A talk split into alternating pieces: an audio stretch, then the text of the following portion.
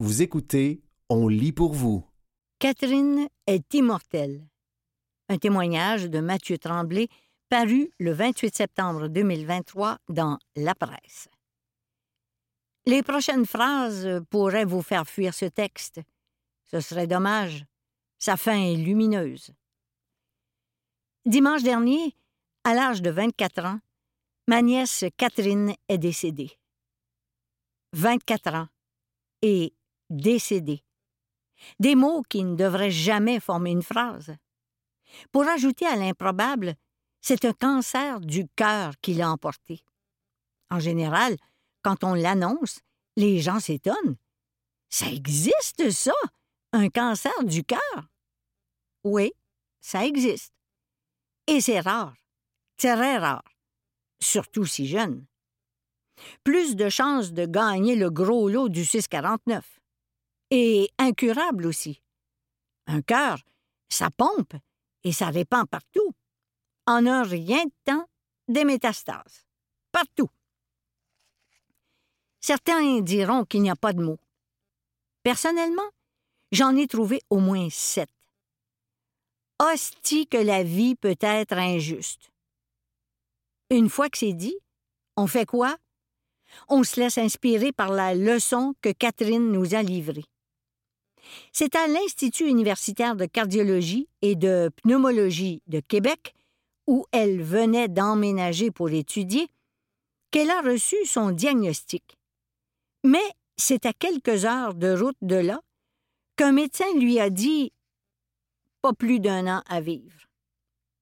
Un verdict dont Catherine a accepté la fatalité, mais dont elle a refusé l'échéance. Elle souhaitait vivre sans date de péremption.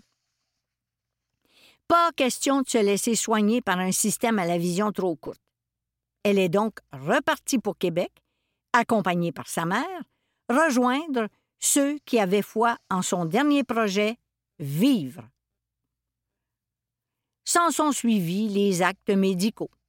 Opération à cœur ouvert, reconstruction de l'oreillette droite, installation d'un pacemaker, chimio agressive, la plus forte à laquelle on puisse soumettre un corps sans y laisser sa peau.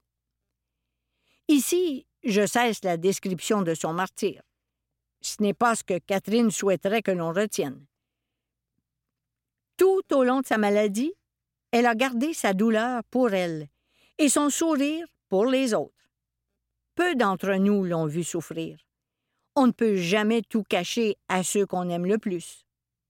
Penser aux autres avant de penser à elle, ce n'était pas nouveau chez Catherine. Durant la COVID, quand le gouvernement a crié À l'aide elle s'est faite préposer dans un CHSLD. Ses amis la décrivaient comme une sauveuse. Avant le pronostic, elle allait entreprendre des études en travail social pour faire le bien. Encore. Un cancer du cœur pour une jeune femme au grand cœur? Quelle cruelle ironie!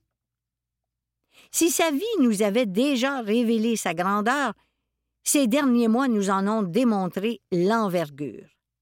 Elle a marqué toutes les personnes qu'elle a croisées.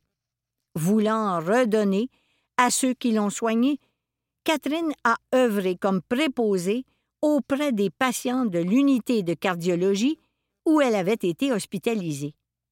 Entre ses traitements de chimio, elle travaillait.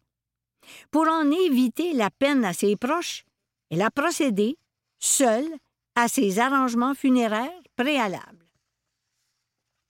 D'une hospitalisation à l'autre, elle prenait soin des siens. Elle voyageait, prenait des nouvelles, partageait des moments.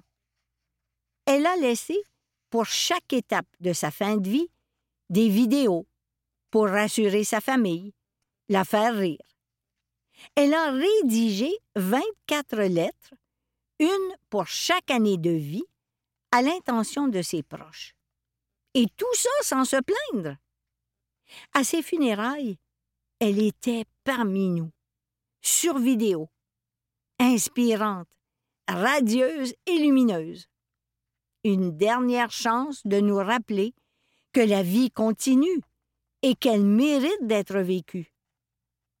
Son frère l'a décrite comme un ange. J'en sais au moins ceci. Il faut un être d'exception pour que d'un drame aussi terrible jaillisse tant de lumière. Ça n'emplit pas le gouffre laissé par son absence, pas plus que ça n'assèche nos larmes. Ça aide quand même de pouvoir se dire si Catherine a enduré tout ça si sereinement, je n'ai pas le droit de me plaindre. Je suis athée, cynique et mécréant. Je n'ai pas la foi facile. Mais maintenant, j'en ai acquis la certitude. Si elle signe la fin des processus biologiques, la mort ne tue pas. Catherine a gagné, n'en doutez pas. Car au bout du compte, ce n'est pas son cancer, mais bien sa force et sa bonté que son cœur aura pompé et répandu. Partout. Et il continuera de battre à tout jamais en chacun de nous. Catherine est immortelle. C'était Catherine est immortelle. Un témoignage de Mathieu Tremblay, paru le 28 septembre 2023 dans La Presse.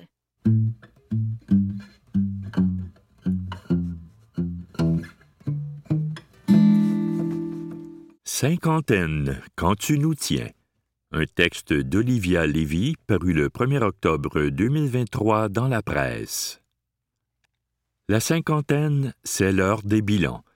C'est une angoisse existentielle qui plane, mais c'est aussi synonyme de liberté. On s'autorise à enfin être soi-même et à mener la vie dont on a envie. Témoignages et analyses sur ce passage, qui est tout sauf banal. À cinquante ans, je me suis marié et j'ai écrit mon premier livre, car je rêvais d'écrire depuis l'âge de cinq ans, lance Dominique Bertrand. C'est un âge fantastique. Tu es encore en forme, encore cute, et il y a une sagesse acquise avec les années, mais c'est évident que tu commences à regarder la vie avec une autre lorgnette, car tu n'as plus toute la vie devant toi comme avant. Tu as des choix à faire. C'est un moment difficile. Tu fais du ménage dans tes vies, dans tes amitiés. Tu te demandes si tu es bien entouré, et c'est le moment de quitter ton mari si ça ne va pas dans ton couple. C'est dans la cinquantaine qu'il faut le faire.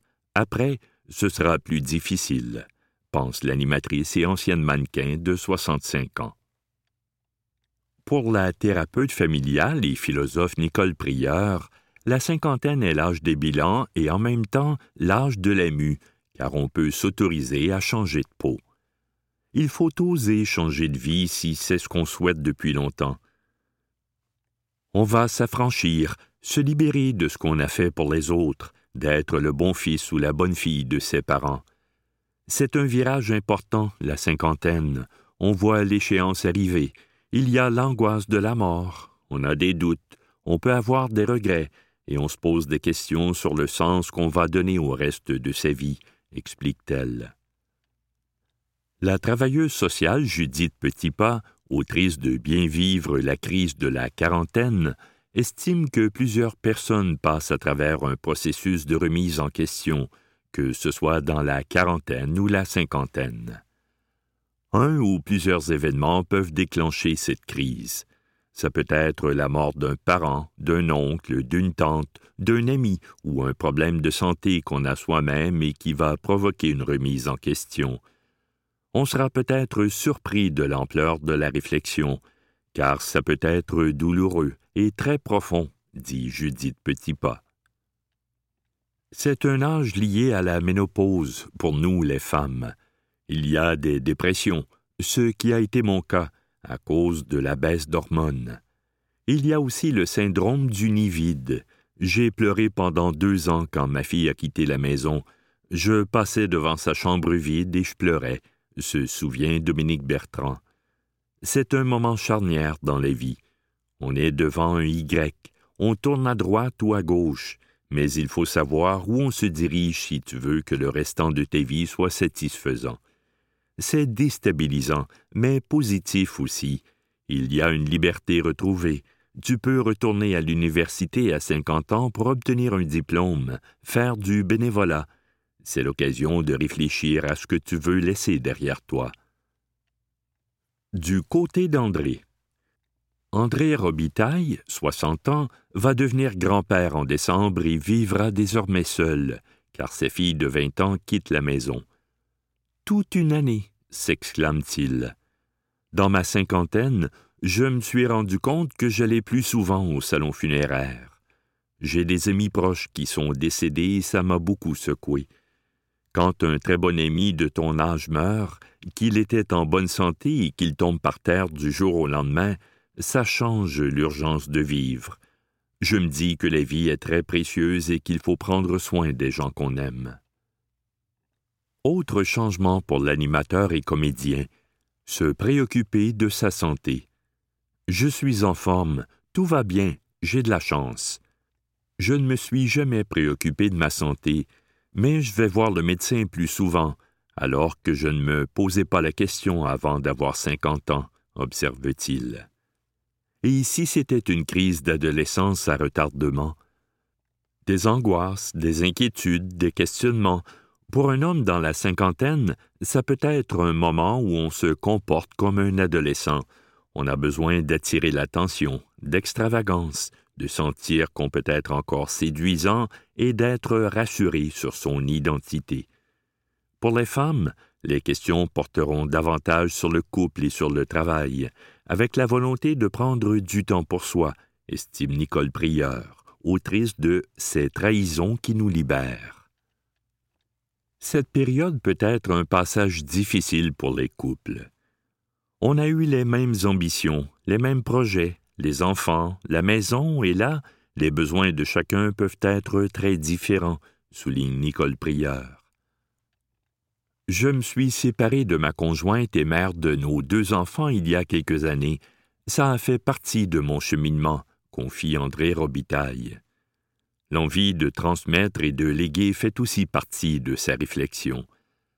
J'enseigne à l'école de l'humour depuis trois ou quatre ans. Est-ce à cause de mon âge? Peut-être, mais j'ai cette envie de transmettre et cette volonté de partager avec les jeunes, de les guider en toute humilité, dit-il. Dominique Bertrand tire des leçons de sa cinquantaine. Elle a appris à s'accepter telle qu'elle est, avec ses qualités et ses défauts. J'ai compris que j'avais un caractère de chien. Ça ne changera pas, je l'ai accepté, mais en même temps, j'ai bon cœur, je suis généreuse. Nos défauts sont nos compagnons de route, il faut vivre avec. Si on passe sa vie à être insatisfaite de ce qu'on est, on passe à côté de bien des choses. Alors, à cinquante ans, c'est le temps de se dire voilà qui je suis. Je sais que je suis plus fragile et j'ai dû apprendre à reconnaître mes limites. Il faut savoir s'aimer, et la cinquantaine donne l'occasion de s'accepter comme on est. En savoir plus. 5 58 752 personnes. Nombre de personnes âgées de 50 à 59 ans au Canada, 13% de la population. C'était Cinquantaine, quand tu nous tiens. Un texte d'Olivia Lévy paru le 1er octobre 2023 dans la presse.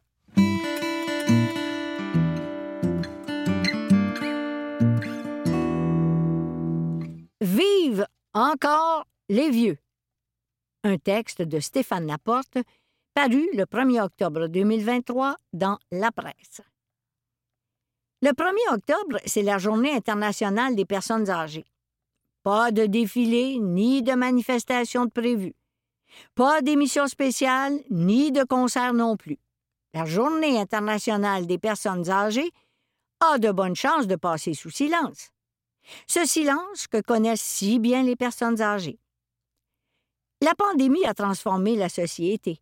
Dans notre rapport avec le travail, avec la consommation, avec les autres, avec nous-mêmes, avec nos ambitions et nos rêves. Le seul qui ne semble pas avoir changé, c'est notre rapport avec les vieux. Pourtant, ce sont eux les principales victimes de la pandémie. Ce sont eux qui sont morts en grand nombre. Ce sont eux qui en sont sortis diminués, fragilisés, éteints. On avait oublié de les protéger au début de la COVID. Rien que ça. Le virus repartirait de plus belle cet automne. Pas sûr qu'il serait plus à l'abri. Heureusement que le vaccin existe.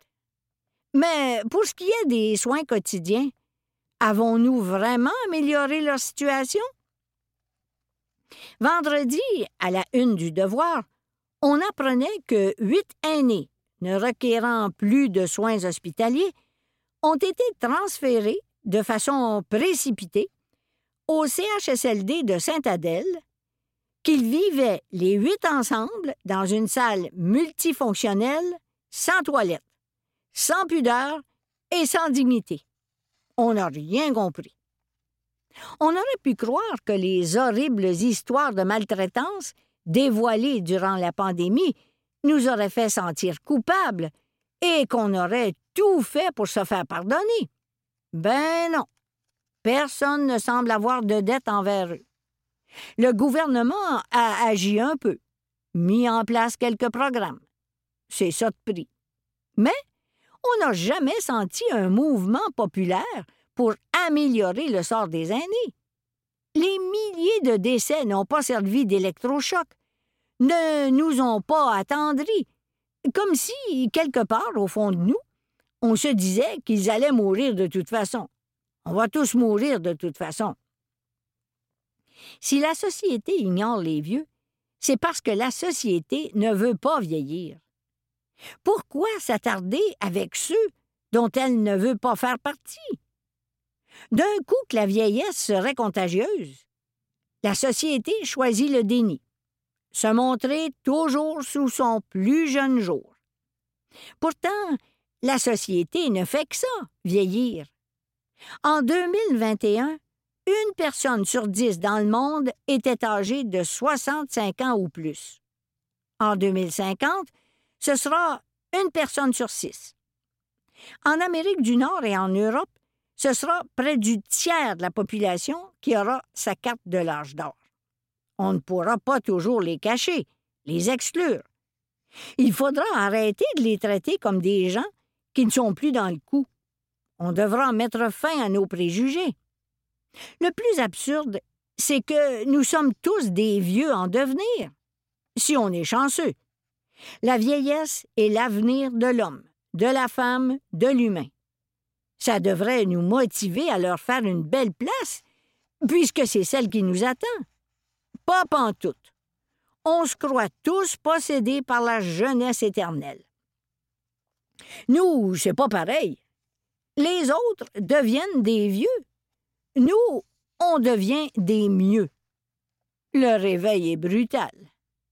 En ces temps d'inclusion, on devrait réaliser que l'âge n'est pas un critère valable pour écarter les gens, comme on commence enfin à le comprendre pour le sexe et la race.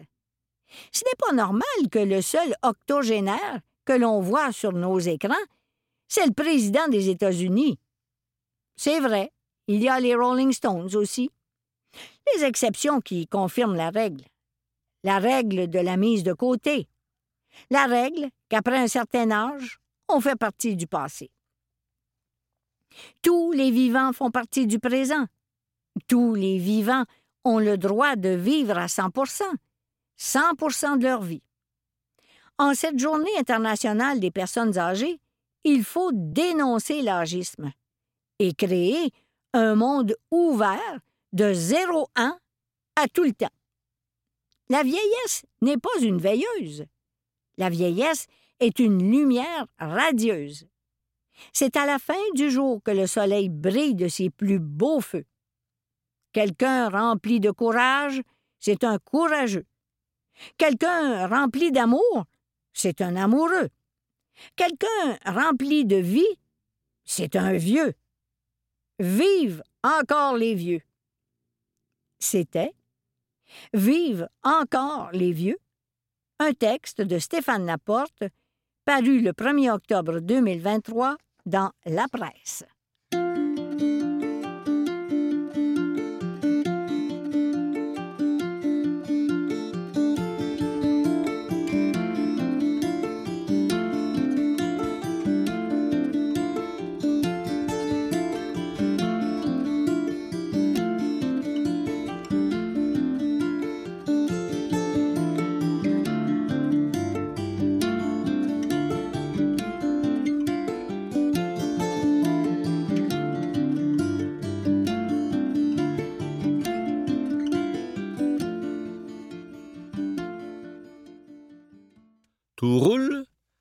Une chronique de Jean-François Nadeau, parue le 2 octobre 2023 dans Le Devoir. Si vous êtes à vos heures, le moindrement mécanicien, il y a fort à parier que vous avez déjà mis les pieds chez GBS. À Sherbrooke, rue Wellington, l'enseigne locale de cette chaîne qui fait le bonheur des bricoleurs se consacre depuis toujours à la vente de roulements à billes. GBS est l'abréviation de General Bearing Service. Pour tout un monde, GBS signifie aussi le gros bon sens. Lorsque se fait sentir le sentiment que quelque chose ne tourne pas rond, le GBS est toujours appelé à la rescousse. Les roulements à billes constituent une invention prodigieuse. À la Renaissance, Léonard de Vinci en avait esquissé le schéma. Ils ne seront réalisés et brevetés qu'à la fin du XVIIIe siècle. À compter du début du XXe siècle, ils devinrent assez solides pour que le monde industriel ne puisse se passer de leur usage. Avec les roulements à billes, l'effort nécessaire pour engendrer un mouvement est diminué de mille fois. Autrement dit, les billes d'acier permettent de démultiplier le rendement obtenu par la même énergie. À condition que les cuvettes soient bien ajustées et graissées, il est par exemple possible de filer plus de laine en une heure sur un métier monté sur déroulement qu'auparavant en une semaine dans un atelier. Les roulements à billes permettent aussi bien au vélo qu'à l'auto de rouler en dépensant moins d'énergie. Ils ont permis les grandes turbines, tout comme les pompes des piscines. Autrement dit, l'usage des roulements à billes marque une rupture avec un monde ancien. Tout, soudain, peut aller plus vite et plus loin. La banlieue éloignée autant que les voyages annualisés sont des conséquences directes des roulements à billes. Dans la foulée de l'annonce de l'implantation au Québec d'une méga-usine de batterie de la compagnie suédoise Nordvolt, les ministres Pierre Fitzgibbon et François-Philippe Champagne ont répété sur tous les tons, dans leur volonté de convaincre chaque salon que nous entrons dans une ère nouvelle. Nous en sommes désormais à les entendre, à fabriquer un monde différent parce que nous subventionnons la production à coût de milliards, non seulement de batteries vertes, mais aussi d'acier vert, d'aluminium vert et que sais-je encore de supposément vert pour ce que le mot vert peut bien vouloir dire dans des affaires pareilles. Une immense usine de batteries, plantée en un lieu où l'on fabriquait jadis des explosifs, va sauver le monde de l'implosion, nous a-t-on répété ces jours derniers. Cet emballement pour la poursuite d'un modèle économique expansif peint en vert tient en bonne partie au fait que nos dirigeants portent des lunettes roses. Et ils nous invitent, comme de raison, à voir le monde par le filtre de leur petite lorgnette. Tout ce beau monde se prend ainsi à rêver d'une expansion renouvelée de la croissance économique qui serait capable d'engendrer une solution quasi magique aux problèmes créés par cette même croissance. Ainsi, lorsque la première ministre de l'Alberta, la conservatrice Danielle Smith, se voit reprocher l'augmentation des gaz à effet de serre dans sa province, elle évoque des technologies à venir pour résoudre un problème qu'elle sait nourrir. Qu'importe la réalité, chacun tient pour vrai le fait que sur la route de l'expansion économique, nous croiserons bien un jour des solutions à nos dérapages. Nos gouvernements se donnent joyeusement l'illusion de pouvoir continuer la course au développement à peu près comme avant. Ce n'est pas étonnant que les nationalistes conservateurs de François Legault en 76 a rappelé la grandeur des grands projets hydroélectriques amorcés dans les années 1960 et concrétisés dans les années 70. Cet ancien modèle de développement est sans cesse remis en avant comme une avancée à imiter. Sur cette lancée du tout à l'économie, le premier ministre Legault en profite pour annoncer qu'il sera à nouveau candidat dans l'au-delà de ses deux mandats, ravi de l'attention reportée sur lui ces jours-ci. Tout roule comme sur du ball allemand. Cette expression de garage indiquait jadis que tout allait bien. Un ancien pupitreur du devoir, Pierre Beaulieu, célèbre parmi les journalistes pour son sens de l'humour, avait réinvesti cette expression avec ironie pour assurer, à l'heure de la tombée, que tout était maîtrisé. Quand tout roule, croient les mécaniciens du présent, c'est que le gros bon sens GBS graisse la réalité pour en assurer l'avancée sans soubresaut. Ce principe du GBS vient d'être investi de manière décomplexée par les conservateurs canadiens jusqu'à atteindre, sans gêne aucune, le sommet du ridicule. Le GBS est ainsi devenu le prêt-à-porter de la pensée. Thème électoral pour l'élection qui vient, il prétend tout dire en ne disant strictement rien. L'enjeu est de faire de cette idée du GBS une opinion dominante. Et une opinion dominante suppose qu'il y ait des opinions dominées. Et comme par hasard, l'adéquation entre le GBS et l'idéologie conservatrice est tenue désormais comme allant de soi. Selon ces ornières idéologiques, sans vérifier ses arrières, tout apparaît comme des évidences, que l'on ne se donnera surtout pas la peine de remettre en question. Même la bêtise épaisse peut ainsi se confondre avec le bon sens. Aussi y a-t-il une extraordinaire forme de condescendance populiste à faire du mépris de la pensée un slogan électoraliste déguisé en jugement éclairé? Tout cela révèle à quel point le programme du conservatisme canadien, celui pour lequel François Legault invité à voter lors de la dernière campagne fédérale, est après tout fort simple, pour ne pas dire simpliste. Voyez-vous, le mal, c'est la solidarité. La sottise, le fait de réfléchir à ce qu'on fait, et la liberté, le droit suprême d'être laissé à soi-même.